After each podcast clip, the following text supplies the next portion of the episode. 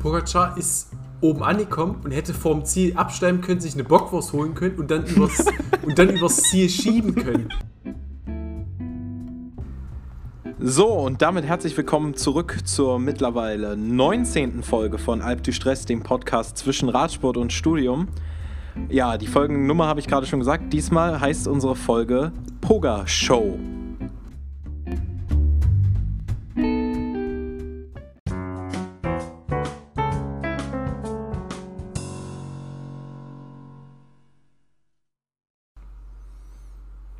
Man hört schon, ich habe wieder meine besten Wortwitze ausgepackt für diese Folge. Also, es muss diese Folge, glaube ich, um die Tour de France gehen, denn wir sind mitten in der zweiten Tourwoche, wenn wir das gerade aufnehmen. Es ist, um das gleich wieder zu sagen, Donnerstag, der 8. Juli. Es ist 17.44 Uhr. Die letzte Tour-Etappe ist, also nicht die letzte, aber die des heutigen Tages ist gerade zu Ende gegangen. Aber da kommen wir gleich drauf zu sprechen. Erstmal, äh, ja. Hallo Philipp und äh, wie war deine letzte Woche so? Hallo auch von meinerseits. Ähm, schön, dich mal wieder zu hören. Wie gesagt, das ist ja jede Woche immer äh, unsere kleine Quatschrunde. Ja, ähm, es gibt nicht viel zu erzählen, weil es auch nichts gab. Äh, ich habe Prüfungsphase ähm, und ich arbeite nebenbei und äh, mein Dreieck aus, den, aus meinem Tagesablauf besteht aus Arbeiten, Lernen, Schlafen, kann man schon so ein bisschen sagen. Also da ist wirklich we wenig frei ähm, und wenig Zeiträume, die ich da irgendwie habe. Deswegen, also ich bin gerade ganz schön auf Sparflamme unterwegs, was so diese sportlichen Sachen angeht. Das belastet mich und nervt mich auch, aber ich weiß nicht, also für mich ist das jetzt irgendwie so die richtige Schiene. Ich muss das jetzt diesen Monat hier irgendwie so ein bisschen durchboxen und danach scheint die Sonne auch wieder und danach kann auch wieder gefahren werden. Ja klar, es gibt, eine, gibt halt auch mal Sachen, die wichtiger sind. Wir sind ja hier alle, wir verdienen ja nicht unser Geld mit Radfahren. Ne? Leider. Leider, ja, aber es, es, es ist leider nicht zu ändern zurzeit. ja, ich kann ja kurz äh, von mir erzählen wenn ich das richtig sehe, haben wir letzte Woche Mittwoch, also haben wir aufgenommen, also müsste alles ab dem 1. Juli signifikant sein, ne? Das mhm. gehe ich richtig, ja. Gut, dann äh, habe ich, ja, okay, drei Fahrten zu erzählen, obwohl eigentlich sind es zweieinhalb. Ähm, ich bin am 6., also das müsste ja dann jetzt die Woche, Anfang der Woche gewesen sein, äh, hier in, in Bremen gefahren und Alter, es war, es war nachmittags, also früher, später Nachmittag, früher Abend so. Und so, es war mal wieder so eine richtige Spontanrunde. So, ja, setz dich mal aufs Rad, fährst los. Hab den Fehler gemacht, vorher nicht den Wetterbericht in Sachen Wind zu checken. Kam dann, als ich dann wieder nach Hause kam, habe ich erfahren, dass die ganze Zeit 20 km/h Wind mit Böen in die 35er war. Das musste ich dann auch nicht haben die ganze Zeit.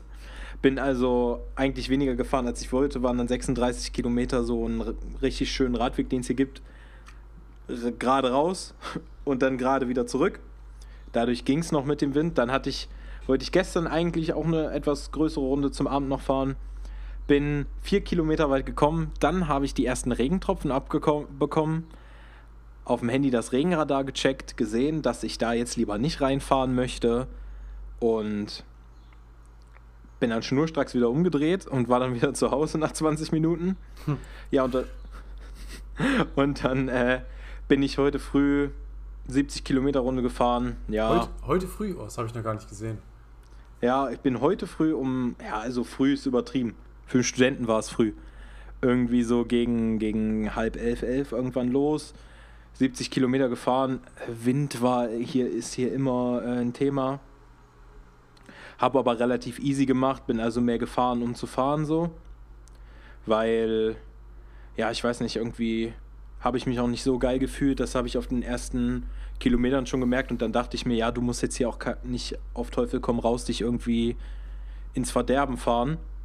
Und bin dann relativ easy gefahren. Es war wärmer, als ich erwartet hatte irgendwie, weil die Sonne die ganze Zeit geschienen hat. Ja, habe zwischendurch ein, zwei Live-Segmente ein bisschen, bisschen durchgetreten. Und das war eigentlich eine gute Runde und das, ja, das waren meine Aktivitäten in der, in der Zeit. Wie Damit würde, war es. Ja? Wie würdest du deinen Trainingszustand schon so bewerten? Meinst du, das funktioniert dann in, in Nürnberg? Also, ich, ich weiß halt nicht, wo ich rauskommen werde am Ende in Nürnberg. Aber so wie ich mit dem Trainingszustand hinkomme, äh, bin ich eigentlich der festen Überzeugung, dass ich mir nicht, wie es eigentlich ein bisschen letzt, nee, vorletztes Jahr, Corona dies das, äh, vorletztes Jahr in Erfurt war, dass ich mir vorwerfen muss, dass ich mehr hätte machen können, aber dass die Lebensumstände halt irgendwie dagegen waren. Sondern ich bin eigentlich der Meinung, dass wenn ich jetzt so auf dem Stand weiterbleibe, also ich, es gibt ja bei Strava, bei Strava diesen, diesen Fitness-Anzeiger, der ja. ist jetzt bei mir irgendwie bei 84 oder sowas, relativ konstant so in der Drehe. Also eigentlich auch schon relativ gut dabei. Also ich weiß einfach, das, was in Nürnberg rauskommen wird am Ende, äh, so das war halt mein Peak für diese Saison. So das mehr war halt aktuell nicht machbar und damit bin ich dann auch zufrieden am Ende, egal wo, was das dann im Verhältnis zu anderen Fahrern ist. Weil, wie gesagt, nach Erfurt hatte ich so ein bisschen das Gefühl, ja, wären die Umstände anders gewesen, hätte ich mehr rausholen können. Aber ich denke, das wird dieses Jahr nicht so sein und ich hoffe, dass es, dass ich dann auch nach dem Rennen noch so darüber reden kann. Ähm, ich glaube, das kann man jetzt schon mal ein bisschen anteasern. Das wird auf jeden Fall noch rund um das Rennen dann einige Folgen hier im Podcast äh, auf jeden Fall auf sich nehmen, ja. wenn wir dann über die Vor-, Vor und Nachwirkungen dieses Events sprechen. Und wir haben ja auch noch äh, da haben wir ja noch gar nicht viel drüber geredet, Anfang September, das verschobene Frankfurt-Eschborn vor der Brust. Also als kleine Erinnerung, Herr Krusche. Anfang September. Anfang, das wurde ja verschoben, sollte ja am 1. Mai stattfinden. Und das ist ja. jetzt ein paar Wochen nach Nürnberg irgendwann, aber ich weiß gerade gar nicht wann. Werden wir wahrscheinlich auch irgendwann nochmal drüber sprechen. Hm, okay. Aber ja, jetzt haben wir schon wieder fast acht Minuten verquatscht. Und jetzt äh, kommen wir doch mal auf meinen, meinen super Wortwitz beim, beim Folgennamen zu sprechen.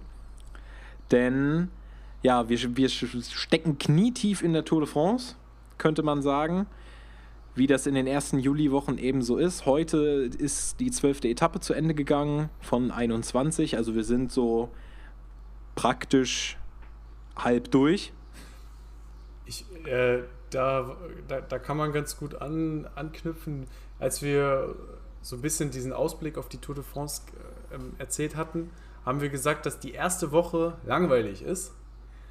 Erstens war die erste Woche überhaupt nicht langweilig und zweitens kommen ja jetzt nur noch die ganzen spannenden Touren. Also wir haben ja jetzt in den letzten Tagen wirklich ähm, sehr taffe Sachen gesehen, ähm, aber wir fangen am Anfang an.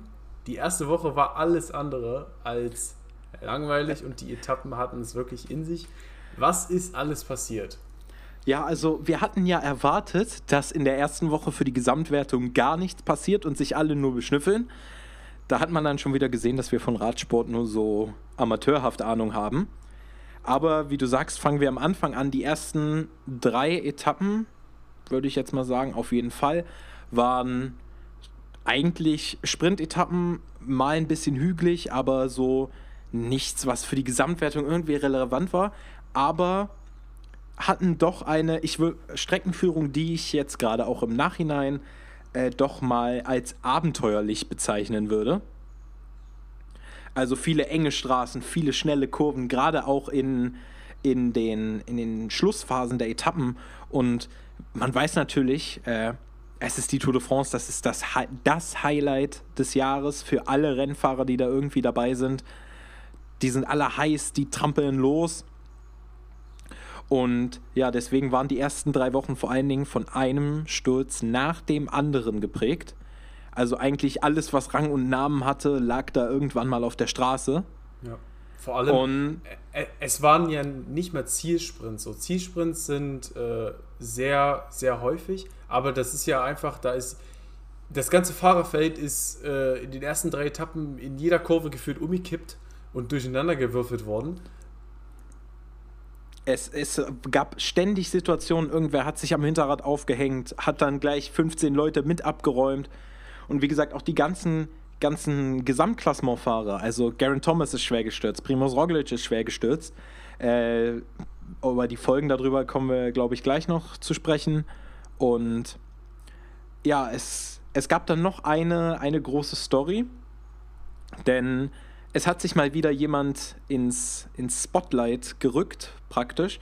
Ich glaube, es war ja auf Etappe Nummer 2. Jemand, über den wir in diesem Podcast irgendwann schon mal gesprochen haben. Da ging es noch um die Frühjahrsklassiker. Mathieu Van der Poel war bei dieser Tour de France am Start und hat sich dann doch direkt mal die zweite Etappe ge gegönnt, hat die gewonnen und er hat nicht nur die Etappe gewonnen, sondern ist gleich noch ins gelbe Trikot reingefahren. Ja. Was er dann auch bis zur ominösen achten Etappe ver verteidigen konnte. Genau, also das war auch ein bärenstarkes Finish. Die, die Etappe endete ein bisschen hügelig, eine steile Ankunft und der ist halt losgetrampelt und hat dann irgendwie allen erstmal 10 Sekunden abgenommen. Aber das also und ich, ich, war dann in Gelb. Ja, ich, ich finde das echt cool. Ähm, und also Vanderpool fährt ja für Can Canyon. Und nee, der fährt für, für Alpecin Phoenix, aber er fährt ein Canyon. Er, er fährt ein Canyon, ja genau. Also Alpecin Phoenix wird von Canyon gesponsert und ähm, auf der Instagram-Seite von Canyon gab es dann halt ähm, dieses Custom Bike von ihm. Und äh, er hatte ja, glaube ich, einen Großvater, ne, der auch Radprofi war. Und genau. ähm, er hat es nicht geschafft, ins gelbe Trikot mal zu kommen. Der hat nie oder eine Tour de France-Etappe zu gewinnen. Oder so, ja. Und dann also der war unfassbar erfolgreich, hat aber nie eine Tour-Etappe gewonnen. Genau. Und ähm, er hatte dann halt äh, auf seinem Bike und auf seinem Jersey und diesen Sieg hat er halt seinem Großvater gewidmet ähm, mit dem Motto Allez Pupu. Äh, Allez heißt so, so viel wie ja, vorwärts oder äh, los los geht's. Und ähm, Pupu ist wahrscheinlich der Kosename für seinen Großvater. Genau, sein, ähm, sein Großvater ist, ist Raymond Pulidor und äh, deswegen Pupu.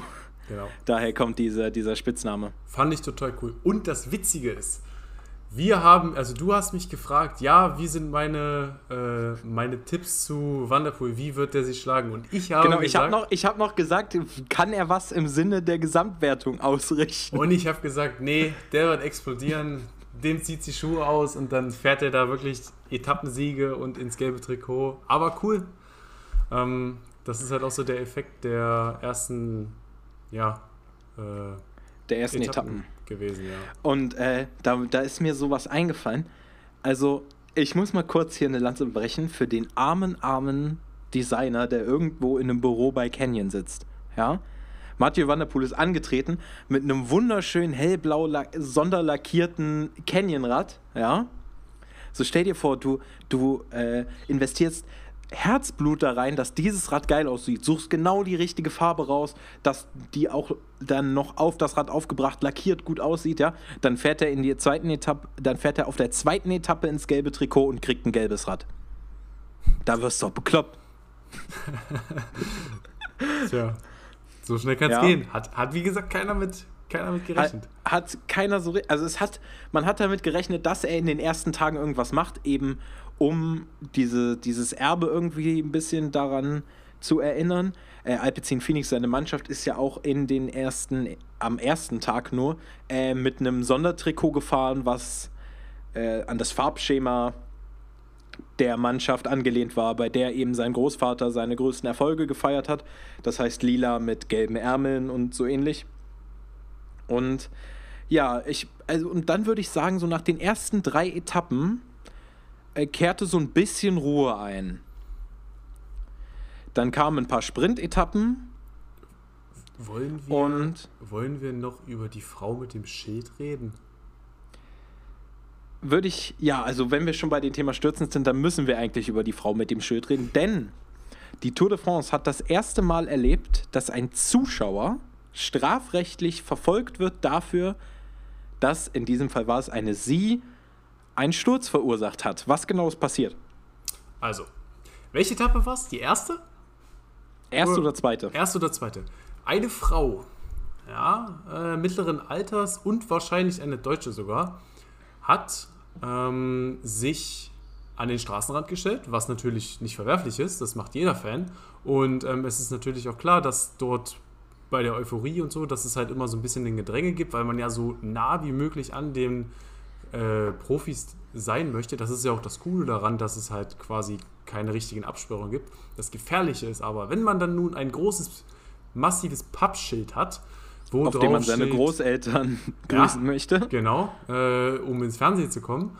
Ähm, kann es natürlich sein, dass dieses Schild mit der Frau in die Straße reinragt und wenn dann ein Fahrerfeld mit 60, 70 km/h dran vorbeifährt, dann kann man nicht einschätzen, was so ein Schild denn ähm, auslösen kann.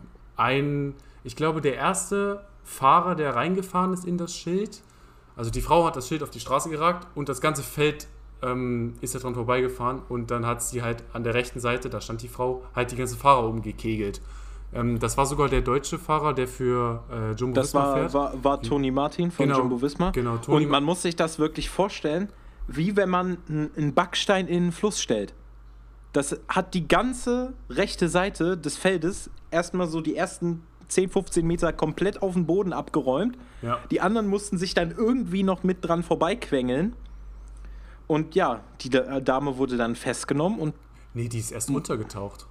Die ist erst untergetaucht, dann, aber sie, sie wurde jetzt irgendwann später tatsächlich festgenommen und wird irgendwie strafrechtlich dafür, dafür verfolgt, was ja, sie da in Anführungsstrichen angerichtet hat. Und also das muss auch nicht sein.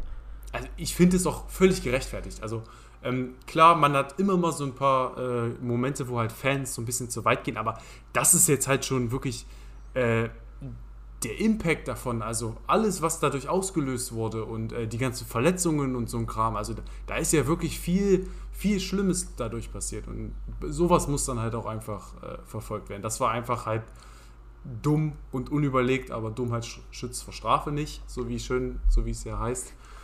Ähm, Richtig. Man, man muss natürlich vielleicht sagen, also niemand ist hier, glaube ich, der Meinung, dass die das mit Absicht gemacht hat. Auf gar keinen Fall, glaube ich auch Aber nicht wenn man über die ganze Sache mal so, also fünf Minuten ist schon viel, ja, fünf Minuten nachgedacht hätte, dann hätte einem auch auffallen können, dass man den Gruß an die Großeltern auch irgendwie sicherer hätte gestalten können. Man hätte ja zum Beispiel einfach das Schild in die Luft halten können, nach oben, weil der Himmel über der Straße, da fahren keine Fahrräder. ähm, sagen die Gerüchte. Sagen die Gerüchte. Also das hätte man halt wirklich ein bisschen schlauer anstellen können. Und, ähm Eben. Und ich glaube, es ist einfach auch so ein wichtiges, wichtiges Zeichen, da, damit sich, es gab ja schon öfter jetzt Vorfälle in den letzten Jahren mit Zuschauern. Und dass da halt auch mal, dass die Zuschauer auch mal Folgen davon irgendwie haben, ist, glaube ich, auch ein wichtiger Schritt, damit äh, sich Zuschauer eben auch mal mehr einen Kopf machen, was sie anrichten können mit ihren Aktionen. Ich erinnere nur an die, an die Tour 2016, als äh, Chris Froome in Begleitmotorrad reingekracht ist, weil das bremsen musste, weil Zuschauer auf die Straße gerannt sind. So. Oder an schweren Sturz, ich weiß jetzt nicht mehr wann genau, in den letzten paar Jahren, weil ein Hund von einer Zuschauerin auf einmal über die Straße gelaufen ist. Also, Radsport hat es auf jeden Fall für sich, dass diese extreme Nähe da ist. Aber es ist halt auch gefährlich und wird, glaube ich, von vielen Zuschauern auch unterschätzt, was da auch für eine, für eine Macht und für eine Kraft hinter so einem vorbeirauschenden Feld dahinter steht. Ja. Also, die, die hauen da ja wirklich, wie du sagst, auf dem flachen schnell mit 60, 65 km/h vorbei. Und da ist auch nicht mit zu spaßen. Ja, das ist wie jetzt, wenn du eine Mülltonne vor das fahrende Auto wirfst. Richtig. Obwohl, nee, das ist ein dummer Vergleich, weil die Mülltonne ja eigentlich dann zu, zu leiden kommt und das Auto ja nicht einfach umkippt. Äh, aber Ey, halt ich würde, der, ich würde sagen, es ist so. Ja, es ist, es ist so ein bisschen, vielleicht ist ein guter Vergleich, äh, wie ein Wildunfall mit dem Auto.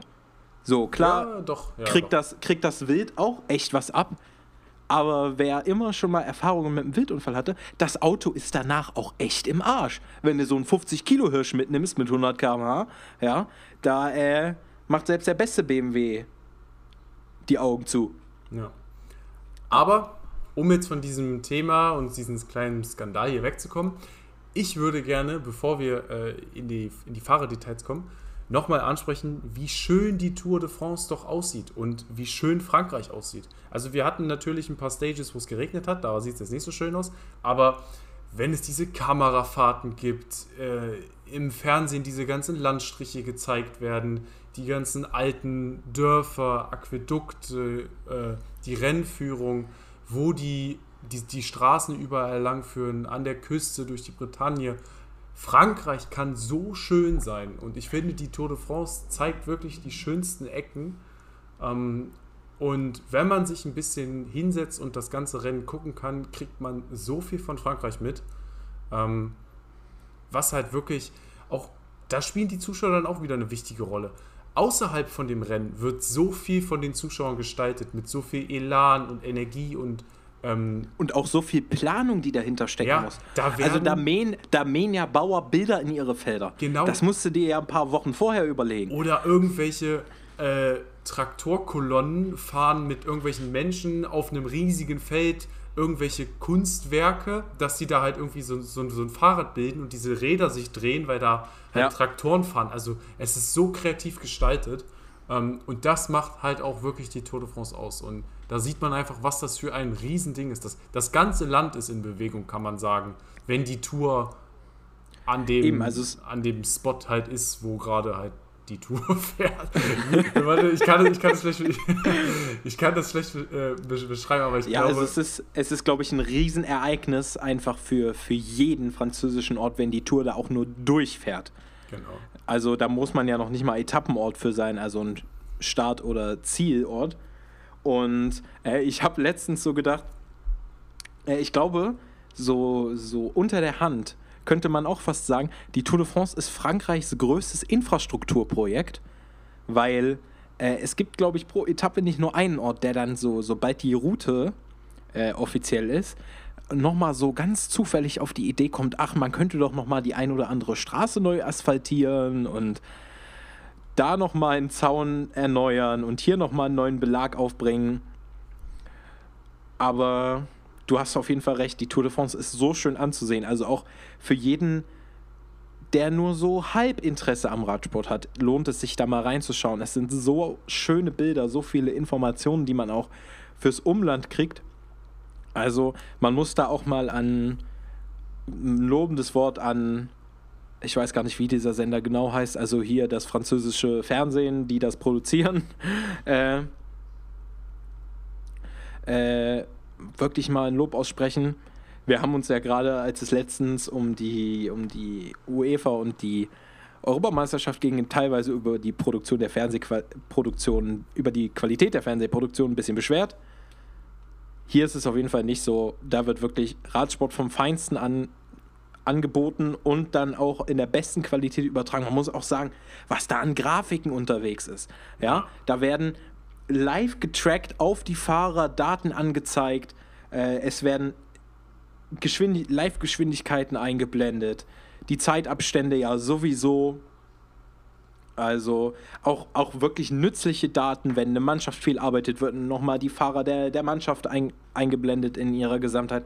Also das ist wirklich Produktion auf allerhöchstem Niveau. So, jetzt, Philipp, kannst du dir aussuchen. Wollen wir erst über äh, den guten Mann aus England sprechen oder erst über die ominöse achte Etappe? Ähm, ich würde sagen, erst die Etappe, weil wir gerade schon so schön bei den Etappen sind.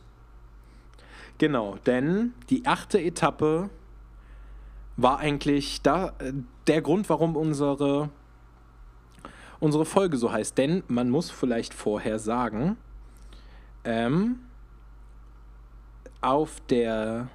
Nee, dann habe ich mich tatsächlich ver.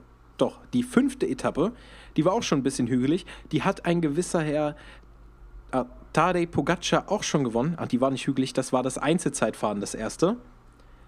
Und äh, ja, was ist denn so unsere erste Assoziation zu Herr Tadej Pogacar? Wollen wir uns da nochmal kurz zurückerinnern an die Tour de France 2020.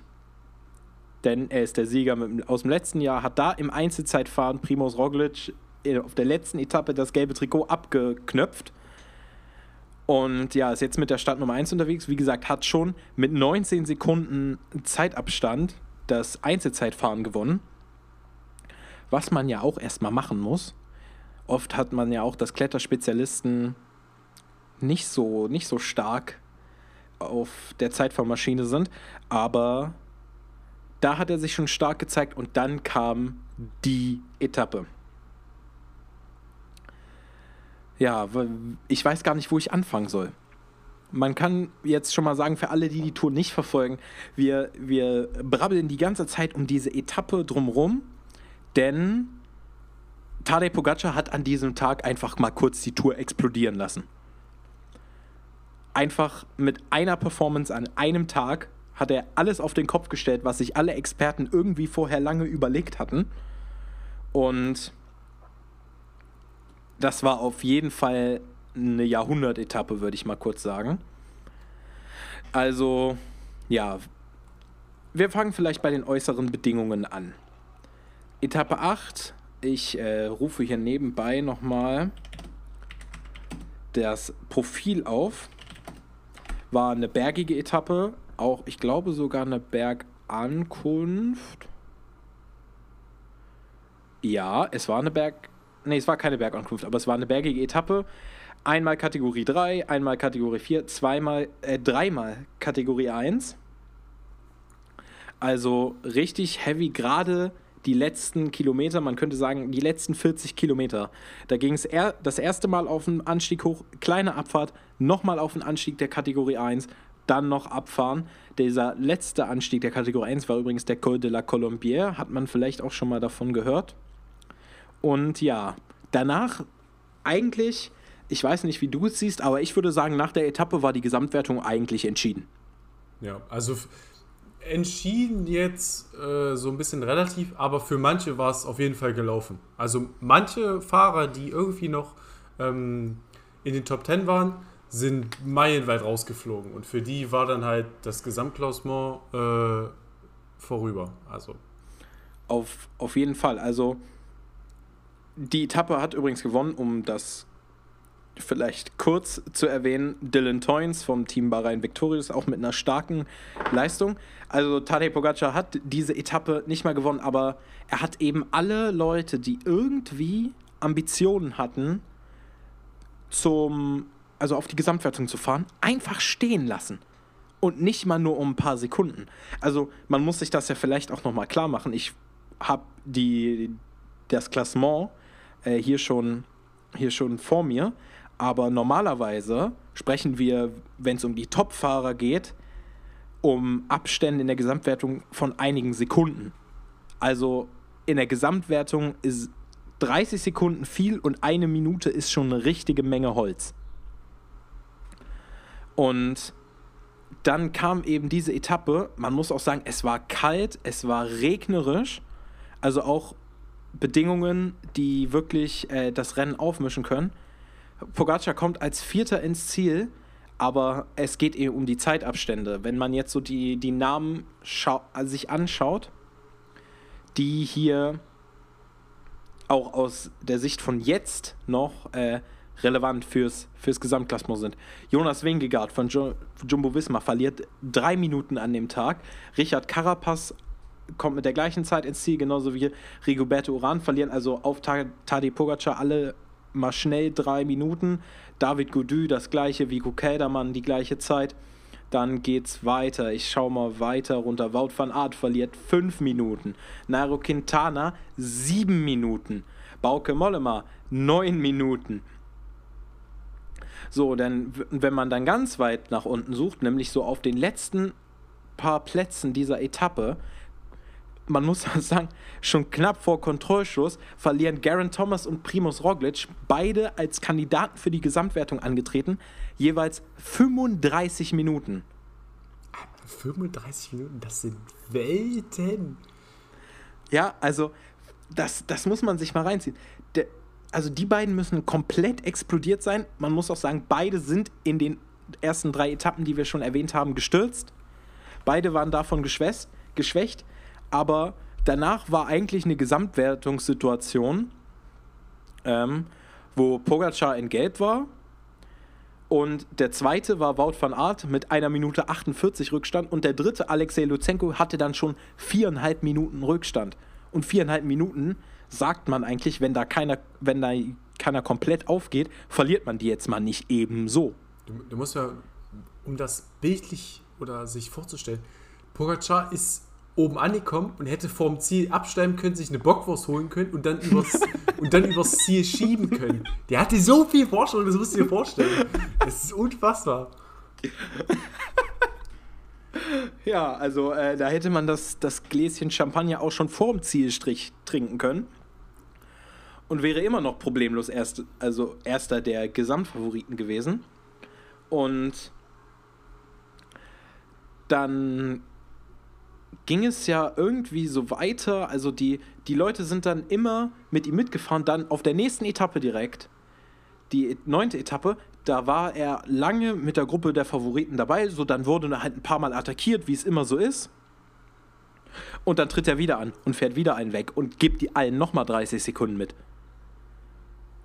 Also, das war eine Machtdemonstration, wirklich, die man da gesehen hat äh, sondergleichen. Auf der elften Etappe hat er ja tatsächlich das erste Mal jemandem entweder nicht folgen können oder nicht folgen wollen. Auch wenn das dadurch, dass dann noch eine Abfahrt folgte, am Ende gar keine Auswirkung auf die Gesamtwertung hatte. Und wenn wir mal auf den Stand jetzt gucken, nach Etappe 12 auf die Gesamtwertung, sind wir jetzt in der Situation, wo Tadej Pogacar führt mit 5 Minuten und 18 Sekunden Vorsprung auf Rigoberto Uran auf Platz 2 und 5 Minuten und 32 Sekunden Rückstand auf Jonas Wingegaard auf Platz 3. Um das nur nochmal äh, so ein bisschen greifbarer zu machen, der 10 platzierte Peo Bilbao hat schon 10,5 Minuten Rückstand. Hm, ja, da, könnt, da könnte, wenn der einen Defekt hat, Tadej Pogacar seinen Reifen selber wechseln und dann weiterfahren und hätte immer noch keine Probleme für die Gesamtwertung, ja. ja? Also, da muss schon richtig was passieren, damit sich da noch was umdreht. Wollen wir ein bisschen über die deutschen Fahrer reden? Denn die deutschen Fahrer waren sehr medienpräsent. Das heißt, ähm, in zahlreichen Ausreißergruppen oder auch jetzt durch einen Etappensieg waren immer Deutsche dabei. Und ähm, wie gesagt, einerseits Nils Pollitt, Emu fährt es auch solide. Der hatte auch sehr viele Probleme mit Stürzen. Ähm, dann fährt auch in einer ganz eindeutigen Helferrolle für Wilko Keldermann, muss man dabei ansagen. Also fährt nicht mehr als Leader, wie es in den letzten Jahren war, sondern als Helfer. Ja, ähm, ja dann, oh, hilf mir nochmal, wie heißt der von Jumbo Wismar?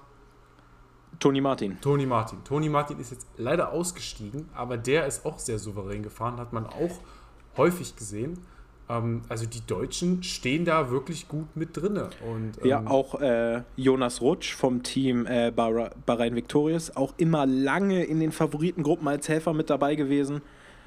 Also extrem starke Leistung der, der deutschen Fahrer, gerade Nils Pollitt, muss man heute mal sagen, der auf den letzten Kilometern aus einer Ausreißergruppe raus bärenstark attackiert, da wirklich mit schmerzverzerrtem Gesicht den wegstrampelt und einen richtig bärenstarken Sieg eingesammelt heute. Der erste deutsche Etappensieg und der erste Etappensieg für die deutsche Mannschaft Bora Hansgrohe.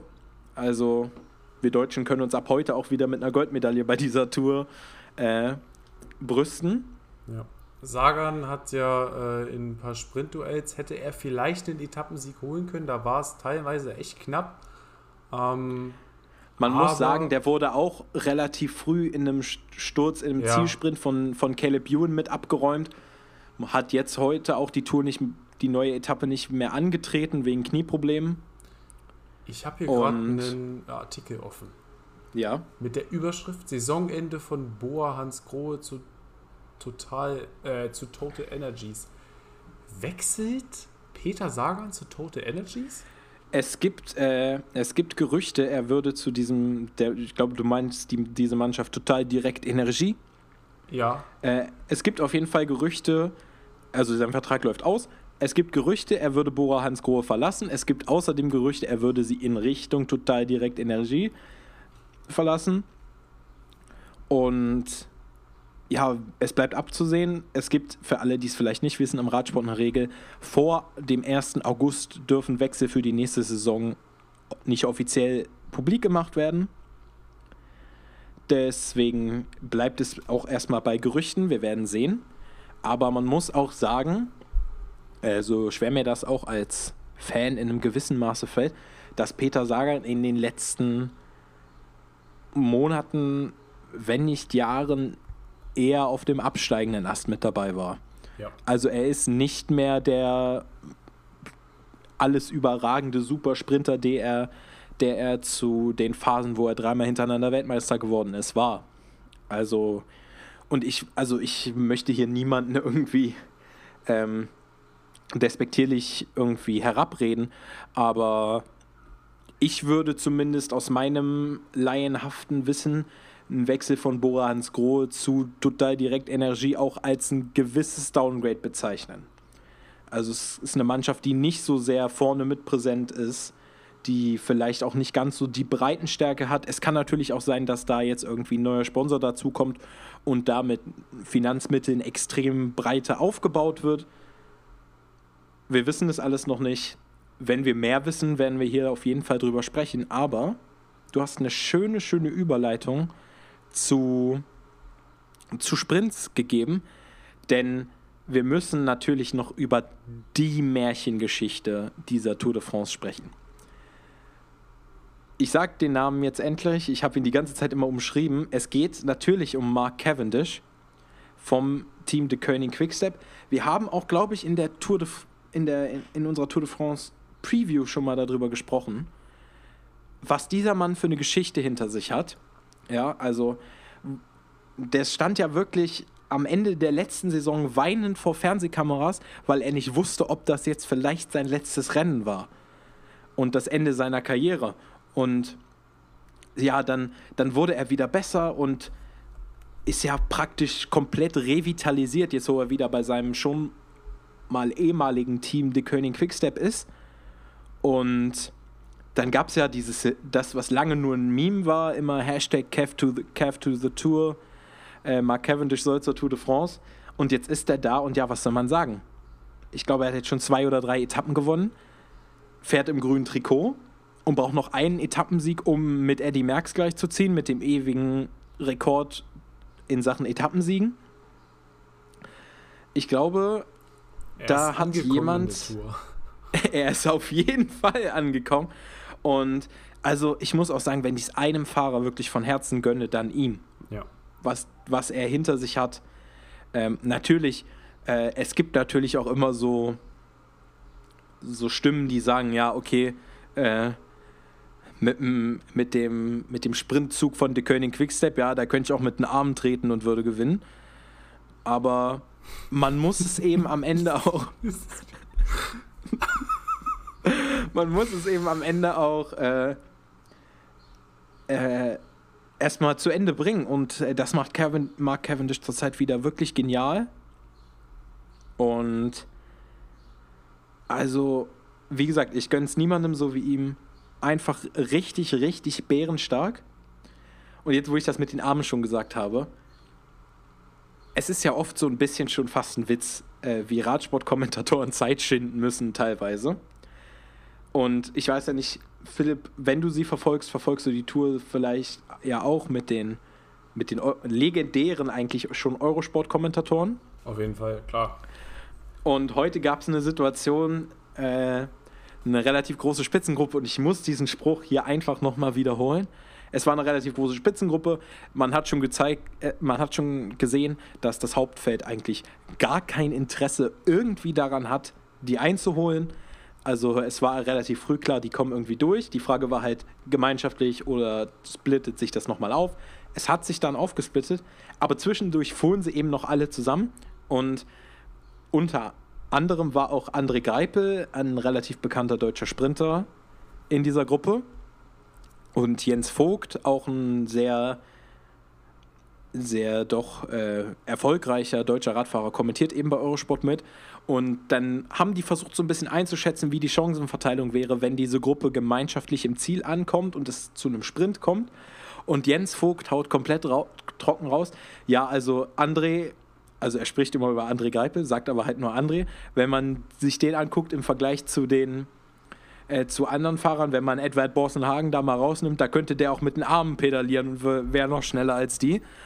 Also, ich habe mich ja. so weggeworfen bei diesem Spruch. Ja, ist echt genau. Also, Vor allem, wenn er das halt so trocken sagt. Ja, es gibt da doch immer wieder Perlen des Sportjournalismus zu, zu, zu hören, zu beobachten. Vielleicht noch eine Empfehlung für alle, die es nicht live verfolgen können aus welchen Gründen auch immer. Jeden Abend gibt es eine Zusammenfassung der Etappe bei der Sportshow, die ist nur ein paar Minuten lang immer. Gibt es auch auf YouTube. Genau, also auf dem YouTube-Kanal der Sportschau. Und absolute Empfehlung, man kriegt da eigentlich alles mit, was man irgendwie mitkriegen muss. Ja, also ich bin halt auch, dadurch, dass ich nicht so viel Zeit habe, ähm, so typischer Sportshow-Einschalter. Ähm, wie gesagt, man kriegt alles mit und ähm, da wird halt auch immer so ein bisschen eine Aussicht gezeigt, was noch kommt.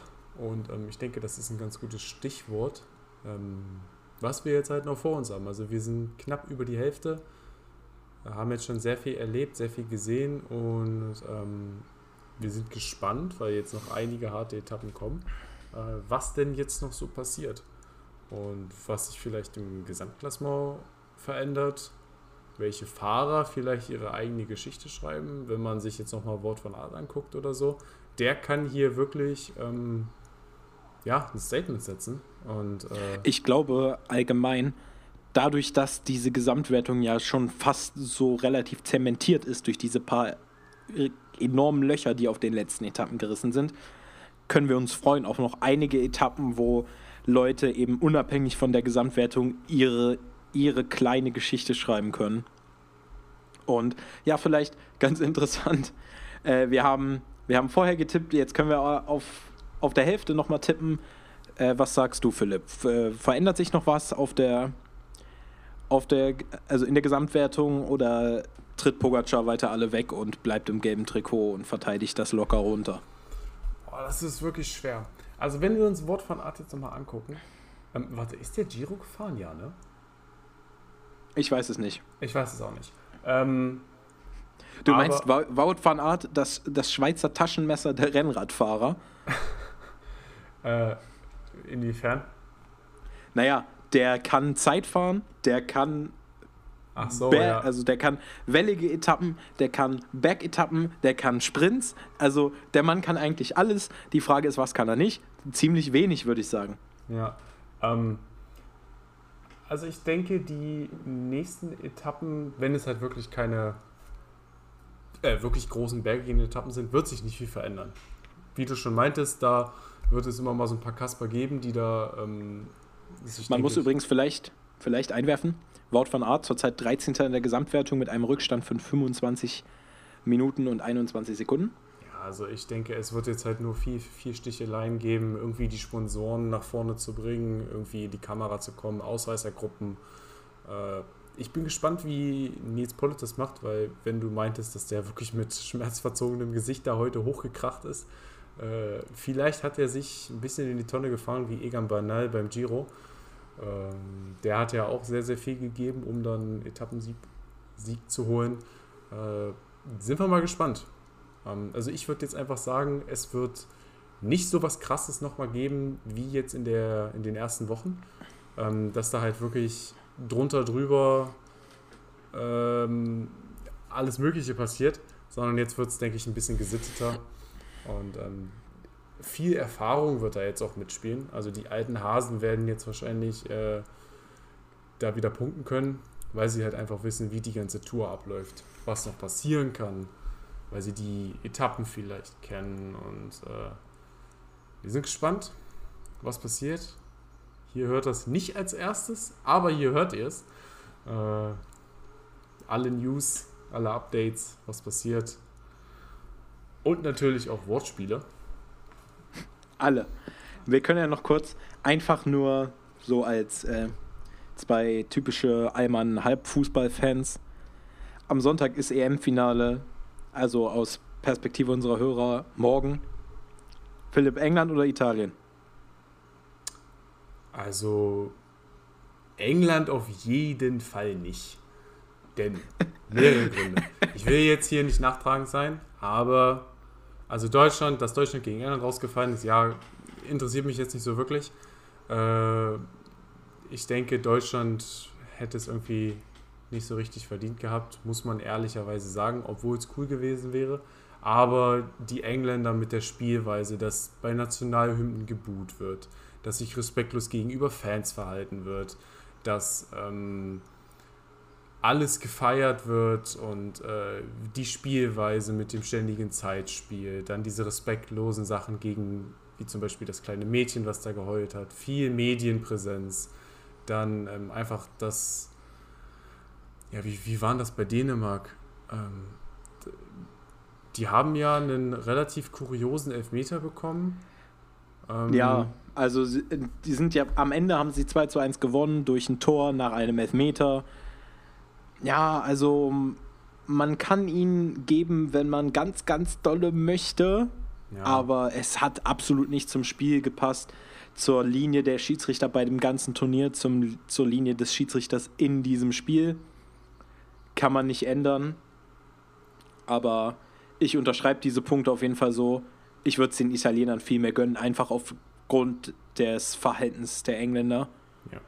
Ich denke, Und das ist auch, ich will jetzt, sorry, dass ich mich. Alles gut, alles gut. Aber dieses Urteil, was ich gerade so äh, gesagt habe, das ist sehr, sehr weit verbreitet in der Fußball-Community. Auf der Seite der Engländer stehen wirklich wenig. Ähm, nur Leute, die Engländer. Nur die Engländer. Ah, jetzt weiß ich, was ich sagen wollte. Ich habe noch einen Punkt. In dem Stadion waren keine, keine dänischen Fans, sondern nur Engländer. Und die haben. Es waren auch. Ha? Es sind tatsächlich, es war auch beim Deutschlandspiel so, es sind nur Gastzuschauer zugelassen, die einen dauerhaften Wohnsitz in Großbritannien haben. Ja. Das heißt, es durften auch nur deutsche Fans ins Stadion, die ihren festen Wohnsitz in Großbritannien haben. Ja, und dann halt ob, wirklich da Ob so das sinnvoll ist, ob es sinnvoll ist, überhaupt während äh, Corona-Zahlen steigen, 65.000 Leute ins Wembley-Stadion zu lassen, das ist, glaube ich, ein anderes Diskussionsthema. Die Frage kann sich dann jeder selbst beantworten. äh, ich unterschreibe das auf jeden Fall so, wie du das gesagt hast. Ich bin auch, wenn ich für jemanden bin, für Italien. Und ich glaube auch, spielweisenmäßig kann das gut so funktionieren, dass Italien da mit dem Sieg nach Hause geht. Ja. Ähm, wir hoffen einfach mal, dass es ein schönes Spiel wird, dass es ein spannendes Spiel wird und nicht so eine Verlängerungsgegurke wie bei äh, Spanien und. Nee, wer war's? Spanien und.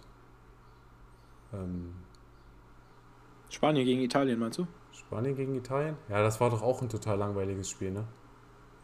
Ich weiß ja. gar nicht. Oh, ich, ich, ich, äh Wir werden es auf jeden Fall sehen. Wir hoffen ja, genau. einfach auf ein, auf ein genau. spannendes Spiel. Wir äh, ja, werden dann wahrscheinlich auch irgendwann nochmal unseren Senf dazu ablassen. Genauso wie wir nächste Woche den Senf zu den neuesten Ereignissen bei der Tour ablassen können. Dann erscheint ja unsere Folge schon am vorletzten Tag der Tour de France. Und, und damit ja, kommen wir eigentlich schon ins Schlusswort. Unsere nächste Folge hört ihr nächsten Samstag um 12 Uhr, wie jede Woche. Und bis dahin, wenn ihr uns irgendwas mitteilen wollt, wenn ihr uns sagen wollt, dass ihr euch aber ganz sicher seid, dass Tadi Pogacar gedopt ist, ihr uns euer liebstes Bananenbrotrezept zuschicken wollt oder uns einfach mal sagen wollt, dass ihr Hunde besser findet als Katzen, schreibt uns eine Nachricht. Dazu findet ihr unsere Instagram-Namen in der Folgenbeschreibung. Wenn ihr uns das sogar mit Ton praktisch mitteilen wollt, dann hinterlasst unter dem Link, den man da findet, eine Sprachnachricht. Dann könnt ihr euch selber mal in diesem Podcast selbst zuhören dann wisst ihr mal, wie es uns die ganze Zeit geht. Bis dahin bedanke ich mich ganz, ganz herzlich dafür, dass ihr zugehört habt. Und ich hoffe, ihr seid auch nächste Woche wieder mit dabei. Und nutzt die Zeit, es ist Sommer, geht raus und bewegt euch ein bisschen, seid an der frischen Luft. Bis zum nächsten Mal und auf Wiedersehen.